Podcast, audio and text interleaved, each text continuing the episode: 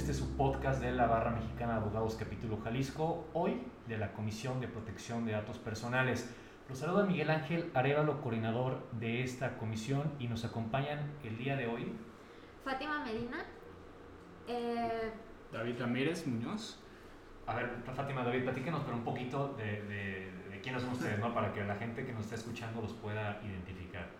Va, este, bueno, yo soy Fátima, estudio la carrera de abogado en la Universidad de Guadalajara, curso del séptimo semestre, y estoy aquí porque eh, me encanta la, la, cultura jurídica, intrometerla al mundo eh, de las personas que no se dedican al derecho y bajarla sin tecnicismos, y pues espero sea de su utilidad. Mi nombre es David, estudio la licenciatura en Derecho en la, en la carrera este, panamericana y a mí me gusta y me llama la atención todo lo del podcast porque creo que es para todos en realidad y no solo para, para las personas que estamos aquí o que nos van a escuchar. No te pongas nervioso, David, tranquilo, tranquilo. Estamos entre amigos. Sí, sí. Bueno, pues eh, Fátima y David son parte de la Comisión de Protección de Datos Personales. Es una comisión nueva aquí en la barra de, abogados en Jalisco. Y bueno, que es, es, un tema muy novedoso que vamos a platicar a continuación, hoy particularmente con el tema del el uso de los datos personales en las redes sociales, ¿no? ¿Qué, qué, qué datos utilizan nuestras redes? ¿Hasta dónde las redes sociales saben de nosotros? ¿Utilizan, venden, hacen negocios con nuestra información, con nuestros datos personales? Y digo que es un tema novedoso porque aquí en la barra no existía esta comisión hasta apenas hace unos meses e inclusive es una materia que todavía en las universidades no se brinda a los alumnos. Estamos hablando que es una eh, de, las materias, digo, no porque nos, nos, interese, pero es una de las materias del siglo XXI y de las materias en derecho actualmente más importantes y que tendrán un mayor crecimiento en los próximos años. Y es lastimoso que las universidades, bueno, pues todavía no, no implementen cursos o, clases eh, dirigidas a esta, materia, que sin duda es la moneda de cambio del siglo XXI ya no pagamos por las redes sociales, ya no nos suscribimos a las redes sociales o a las plataformas, sino que ahora la gente ingenuamente cree, y lo digo ingenuamente porque la verdad es que mucha gente así lo cree, que las redes sociales son gratis. Pero no, las redes sociales no son gratis. Hay una moneda de cambio, estamos pagando por las redes sociales, por Facebook, Instagram, Twitter, Tinder, Grindr y cualquier red social que ustedes se puedan imaginar, eh, y son los datos personales. Sí, de acuerdo. Este, eh, y luego hay algo como muy eh, contrastante, o al menos que a mí me ha impactado, que además de que nosotros somos productores de las redes sociales, porque nosotros eh, subimos contenido todo el tiempo, también nosotros somos los mismos consumidores. Entonces este es un negocio redondo para las personas que tienen una red social. Entonces, además de que están consumiendo nuestros datos personales, y de pues todos los que participan en las redes sociales, que actualmente es todas las personas, eh, también nosotros no, nos vendemos a nosotros mismos. No, incluso también cuando tratamos de vender cosas por internet, este, las plataformas tienen sus sentidos para verificar las cuentas, este, darle a cada quien la, a lo que, lo que le gusta o en este caso el marketing que van a ir agarrando las personas, como puede ser de productos como comida, este, zapatos, lo que le quieras vender al público. No, y luego, ¿no, ¿no, les ha pasado que, que, están platicando con sus amigos, con familia de algo? ¿no? Este, digo, a lo mejor ya me voy a ver muy old school, pero estamos hablando de lavadoras, ¿no? Entre amigos, de que, la tal lavadora, que este centro de lavado y de repente la eh, publicidad. coges el móvil estás viendo Instagram y aparece Whirlpool LG Samsung con sus centros este, eh, de lavadoras o, o, o, coches no estás buscando un coche platicando de autos y de repente ¡pum! sí eso es lo más difícil no porque dices que es moneda a cambio y al final de todo pues te están vendiendo cosas. Exactamente o sea te, a ver estás utilizando las redes sociales de manera gratuita pero eh, hay una moneda de cambio que, que, que, son tus datos personales. Tú estás metiendo ahí en dónde estás, con quién estás, a qué hora estás, qué te gusta, qué no te gusta, qué comentas, qué no comentas, qué páginas frecuentas eh, constantemente, ¿no? Interactúas con ellas. Y toda esa información, todos los datos personales, lo está recabando la red social que tú quieras o mandes. Estoy ahorita buscando una imagen eh, que tiene aquí guardada en donde, bueno, nos dice cuánto sabe la red social de ti, o sea, cuál es la red social que más sabe de ti y cuál es la que menos, la que más protege tu privacidad. Pero bueno, a ver, Fátima eh, aquí nos hizo un, un, trabajo bastante interesante que fue aventarse eh, los términos y condiciones y las políticas de privacidad de unas redes sociales que yo creo que al día de hoy una de las mentiras más populares del siglo XXI es ya leí y acepto el aviso de privacidad, ya leí y acepto los términos y condiciones, acepto que todo lo hemos hecho, quien me diga que sí ha leído todos y lo ha aceptado y los ha leído antes de aceptarlos, es un mentiroso. O sea, ahí sí no conozco a nadie que realmente haya leído todo antes de aceptarlo y bueno, todos, cada vez que descargamos una aplicación, eh, usamos una red social, una página de internet, pues tenemos que aceptar su política de privacidad, los términos y condiciones. Incluso me gustaría recalcar que no sé si a ustedes les ha pasado que cuando salen en las plataformas les sale que les pide la ubicación. Sí, sí, sí. La ubicación. Ah, claro, este, exacto. Ya las aplicaciones con eso, bueno, pues aparte tienen tu geolocalización.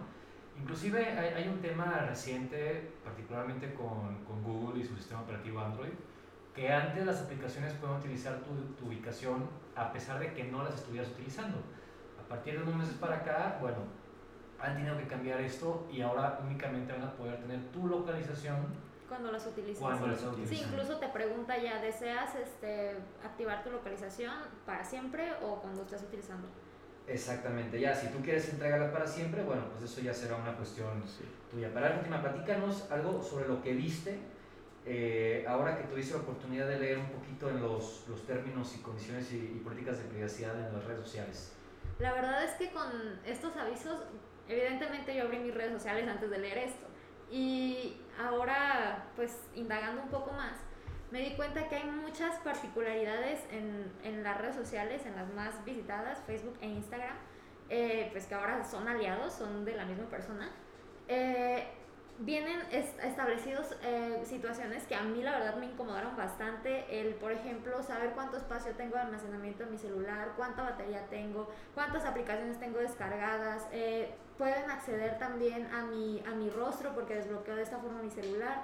Eh, pueden acceder a todas mis preferencias, gustos, incluso hasta mi estado de ánimo en el que estoy ciertos días pueden tener como esa, esa base de datos ya que, eh, no sé, ellos eh, van, em, digamos que seccionizando, teniendo la sección de que, ah, esta persona cuando, por las mañanas usa su celular eh, una hora y publica una historia de que fue al gimnasio, ¿no?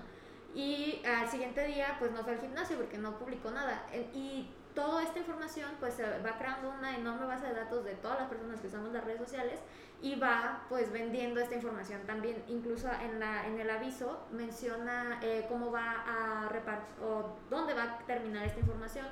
Y entre ellos menciona que entre sus colaboradores de sus productos eh, Instagram, WhatsApp, eh, Facebook y además puede venderlo para comerciantes, para publicidad, para todo tipo de situaciones, incluso no jamás restringe eh, asuntos políticos. Entonces eso también me preocupa bastante porque lo hemos estado viendo de a poco, pero creo que próximamente va a ser la nueva forma de usar esta, esta información para las, las, eh, la, las propaganda política, incluso hacer política desde antes de campaña. Creo que esto va a ser el boom en un futuro. Que, que eso justamente, eh, Fátima, lo, vas a platicar en tu próximo artículo, que en un par de semanas más va a estar publicado aquí mismo en Navarra y que ya lo vivimos también hace unos años con el famoso tema de eh, Cambridge Analytica, en donde bueno, pues hubo una influencia de las redes sociales para determinar el voto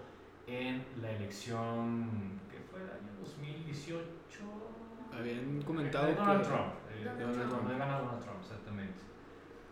David, no Incluso creo que también este, las elecciones del sexenio pasado, donde fue Andrés Manuel, hubo mucho interferencia el tema de los avisos políticos por medio de Facebook, Twitter, Instagram y todos esos datos que se quedan globalizados en, dentro de las plataformas. Exacto.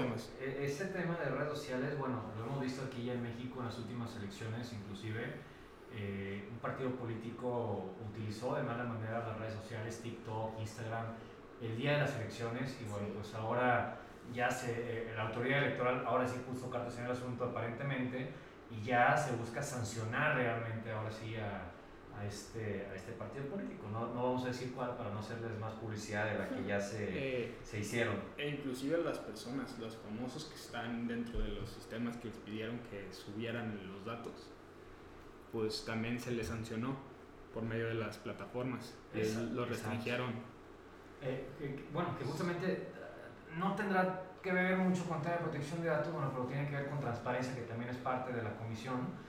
Eh, pero bueno, a partir del mes pasado en México entró en vigor eh, un tema de una nueva ley de transparencia publicitaria y ahora ya eh, la gente tendrá que pagar directamente la publicidad de las redes sociales, pero en lo personal, no a través de agencias de marketing como se venía haciendo, sino ya tú podrás ver la publicidad y quién la está pagando. Ya no pueden pagar a la agencia de marketing que tú contratas. Además, pero bueno, eso podrá ser tema de, de otro capítulo. Quisiera leer aquí, ya tengo el documento en donde vienen las redes sociales que más datos recaban de parte de los usuarios. Y, y bueno, es, es- es impresionante conocer cuáles son. La, la número uno, voy a hablar de las primeras cinco.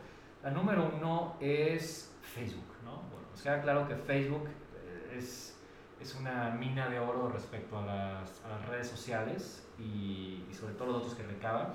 Entonces, quienes tenemos una cuenta de Facebook, ¿cuál privacidad? O sea, ya no podemos alegar que tenemos privacidad, vida privada, no. O sea, ya nuestra información está en la nube, está en sus servidores y la tienen todos sus eh, aliados estratégicos, aliados corporativos y tienen acceso a ellas de manera anonimizada, eh, pues la, la gente que vende a través de redes sociales, ¿no? La segunda plataforma del mismo grupo es Instagram. Después vamos a estas dos aplicaciones de, de citas, una es Tinder y la otra es Grinder. Y en quinto lugar tenemos Uber.